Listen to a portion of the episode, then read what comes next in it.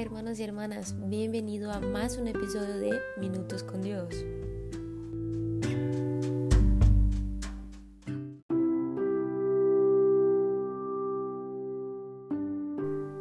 Bendiciones hermanos, hoy me gustaría compartirles una palabra acerca de la sabiduría y la inteligencia según la palabra de Dios. Bueno, en Santiago capítulo 3, verso 13 dice lo siguiente, ¿quién es sabio y entendido entre ustedes? Que lo demuestre con su buena conducta, mediante obras hechas con humildad que le da su sabiduría. Hermanos, en la palabra de Dios, cuando habla acerca de sabiduría e inteligencia, no se está refiriendo a la capacidad de inteligencia que el hombre tiene. No hace referencia, por ejemplo, a aquellas personas que en el instituto sacan 10, matrícula de honor. No, no, no.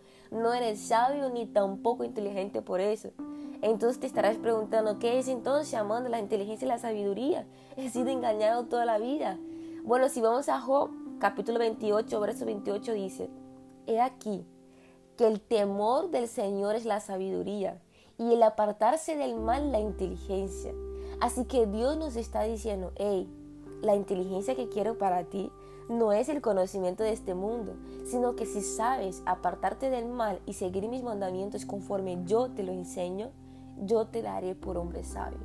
Hermanos, eso me hace acordar del rey David, porque él fue uno de los reyes más ricos y con una intimidad con Dios tremenda. En Hechos capítulo 13, verso 22, en la traducción actual, podemos ver lo que Dios dice acerca de él.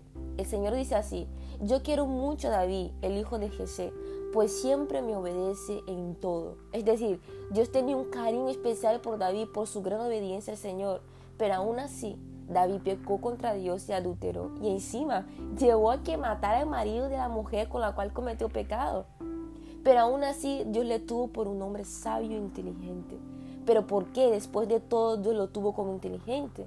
Porque mismo con sus pecados, él rápidamente reconoció su error y por temor al Señor se humilló a pedir misericordia y se apartó del mal, se apartó de este pecado. Y eso es exactamente lo que debe hacer un hombre sabio, un cristiano inteligente. Fue por eso que David fue perdonado. Hermanos, Dios no mira tu pecado. Él mira lo que hace después de que cometes el pecado. Estás actuando como un hombre sabio. Estás siendo inteligente en tus decisiones.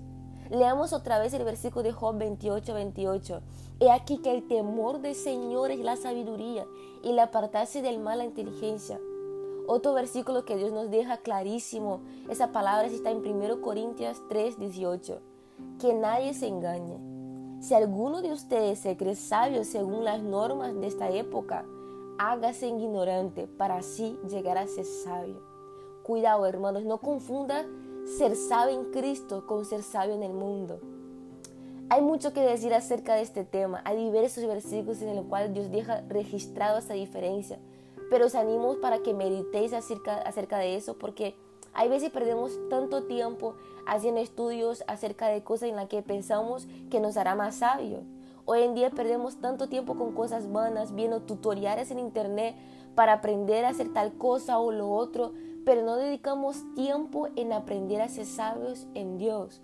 Uno no puede presentarse a un examen, por ejemplo, sin haber estudiado. Así tampoco no podrás vencer tus obstáculos, tus batallas, tus crisis, si no actúas con la inteligencia necesaria. Así que cuando venga el día malo no sabrás qué hacer. Irás a pedir consejería o buscarás una hermana en la iglesia que te ayude. Porque la palabra de Dios dice lo siguiente, mi pueblo sufre por falta de sabiduría. Hermanos, pida sabiduría al Señor. Como podemos ver en Proverbios 2.6 dice, porque el Señor da la sabiduría, conocimiento y ciencia brotan de sus labios. En Proverbios 16, 16 sigue, más vale adquirir sabiduría que oro, más vale adquirir inteligencia que plata. Dios deja registrar la importancia de sernos ricos, hacernos ricos en sabiduría e inteligencia según su palabra. Sea sabio, sea, un hombre que teme al Señor, una persona que teme al Señor es conocida por Dios como hombre sabio. Una persona que sabe diferenciar el mal camino del buen camino, que sabe apartarse de lo que desagrada a Dios, es una persona inteligente para Dios. Bueno, hermano, espero que haya sido de gran bendición a tu vida esta palabra. Espero que puedas meditar profundamente en esa palabra y que Dios cambie tu vida, tu manera de pensar y que puedas seguir adelante como un hombre, una mujer sabia, e inteligente delante de Dios. Que los cielos te conozcan por, mira, ahí va un hombre inteligente, ahí va una mujer sabia. En el nombre de Jesús. Bueno, bendiciones hermanos y hasta el próximo episodio.